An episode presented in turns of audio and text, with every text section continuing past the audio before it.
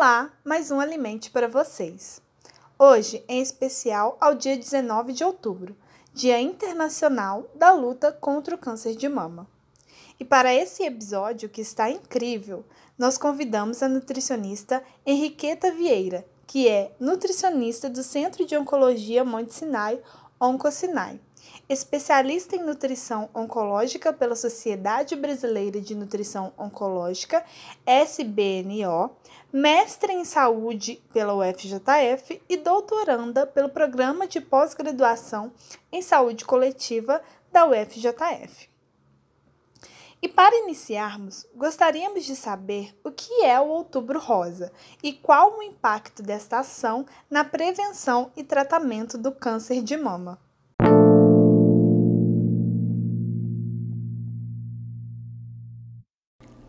Olá, primeiramente eu queria agradecer o convite de estar aqui hoje no Alimente, conversando sobre uma das campanhas mais importantes que nós temos, mundialmente conhecida, que é o Outubro Rosa.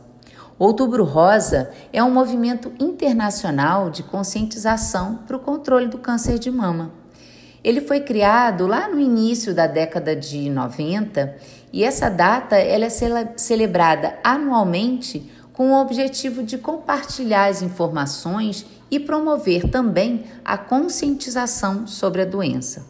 Dessa forma, nós conseguimos proporcionar maior acesso aos serviços de, de diagnóstico e de tratamento e, de uma forma muito mais preventiva, chegarmos a um diagnóstico e assim contribuir para a redução da mortalidade.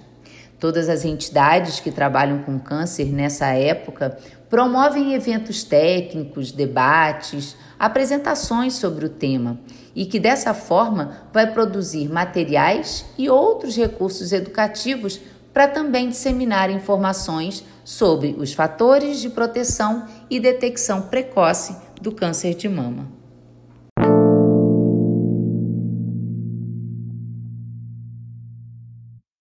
Bom, Agora, gostaríamos de saber quais fatores estão associados ao aumento do risco do desenvolvimento do câncer de mama e quais mudanças de hábito podem diminuir as chances de desenvolver essa patologia.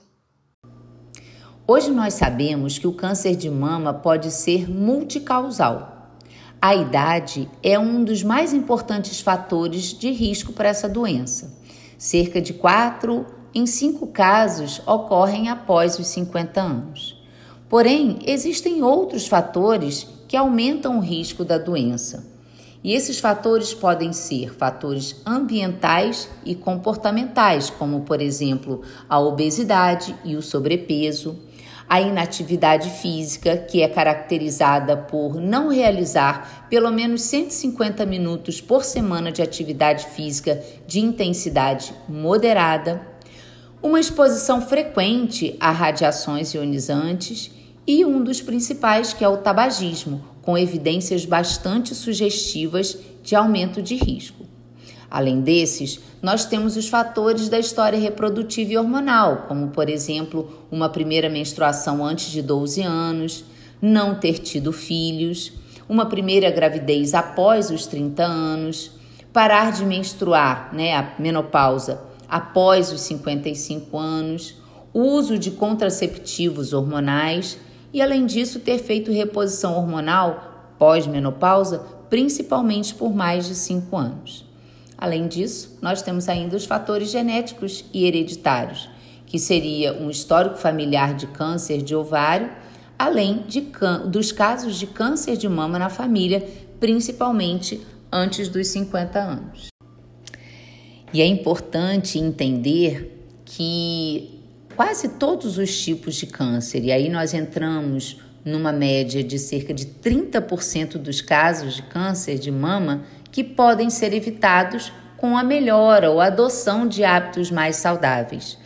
Principalmente praticar atividade física, manter o peso corporal adequado, evitar o consumo de bebidas alcoólicas, Amamentar o seu bebê o máximo de tempo possível é um dos principais fatores de proteção contra o câncer. e não fumar. E além disso, evitar o tabagismo passivo, porque são medidas que podem contribuir sim para a prevenção do câncer de mama. Mas é importante deixar aqui registrado que o câncer de mama ele pode ter uma das principais formas de prevenção, que é a detecção precoce. E ele pode ser detectado nas fases iniciais e na maior grande parte dos casos, ele aumenta a possibilidade de tratamentos que seriam menos agressivos e com taxas de sucesso maiores. Então, todas as mulheres, independente da idade, elas devem ser estimuladas a conhecer o seu corpo para saber o que não é normal nas suas mamas. A maior parte dos cânceres de mama é descoberto pela própria mulher. Então, além disso, o Ministério da Saúde ele recomenda que a mamografia, que é o exame de rastreamento, ele vai ser feito quando ainda não há sinais nem sintomas suspeitos e ele tem já essa oferta para as mulheres entre 50 e 69 anos a cada dois anos. E a recomendação brasileira segue a orientação da Organização Mundial da Saúde e também daqueles países que adotam o rastreamento mamográfico. Então, a mamografia, sendo essa forma de rastreamento, ela pode ajudar a reduzir a mortalidade por câncer de mama. E os principais benefícios desse exame são encontrar o câncer no início e permitir um tratamento menos agressivo e menor chance da paciente morrer por câncer de mama em função do tratamento precoce.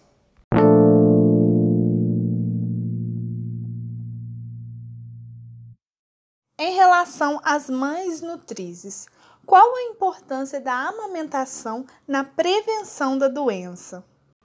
A amamentação não só protege as mães do câncer de mama, quanto os bebês do sobrepeso e da obesidade. Durante o período de amamentação, as taxas de determinados hormônios que favorecem o desenvolvimento do câncer de mama na mulher caem. Além disso, outros processos que ocorrem na amamentação promovem a eliminação e renovação de células que, no futuro, poderiam ter lesões no material genético, diminuindo assim as chances de câncer de mama na mulher. Quanto ao controle do sobrepeso e obesidade dos bebês, acontece que, durante a amamentação, a leptina é um hormônio que está presente no leite materno e ela ajuda a regular o metabolismo energético, vai transformar os alimentos em energia e armazenar essa energia no corpo do bebê.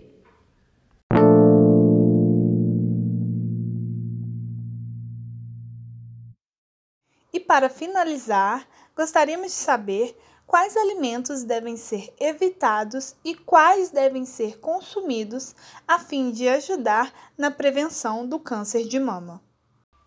Como eu falei anteriormente, o câncer de mama pode ser multicausal.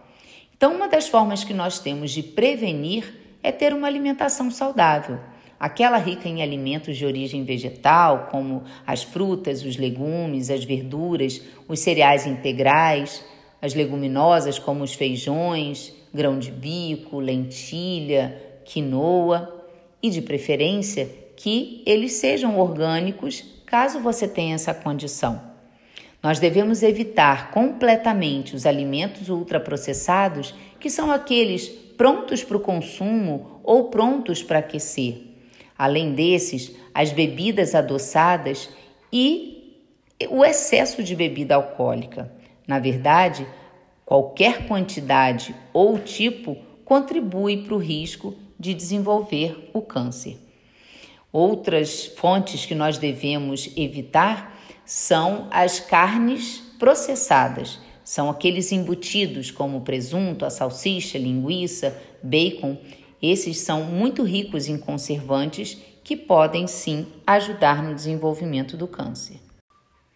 E mais uma vez deixo aqui o meu agradecimento pela participação aqui no Alimente, falando um pouco sobre o nosso dia a dia, sobre a nossa forma de viver, sobre, sobre a nossa forma de nos proteger. Vamos juntas sempre contra o câncer de mama.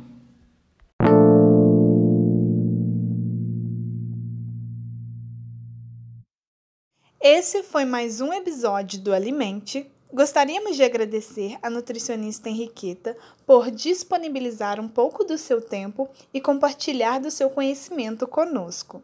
Espero que vocês tenham gostado e até a próxima. Alimente nossa ideia, alimente nutrição e ciência. Vocês também podem acompanhar mais do Alimente na nossa página no Instagram, alimente.nutrição e ciência, onde divulgamos toda semana um episódio novo.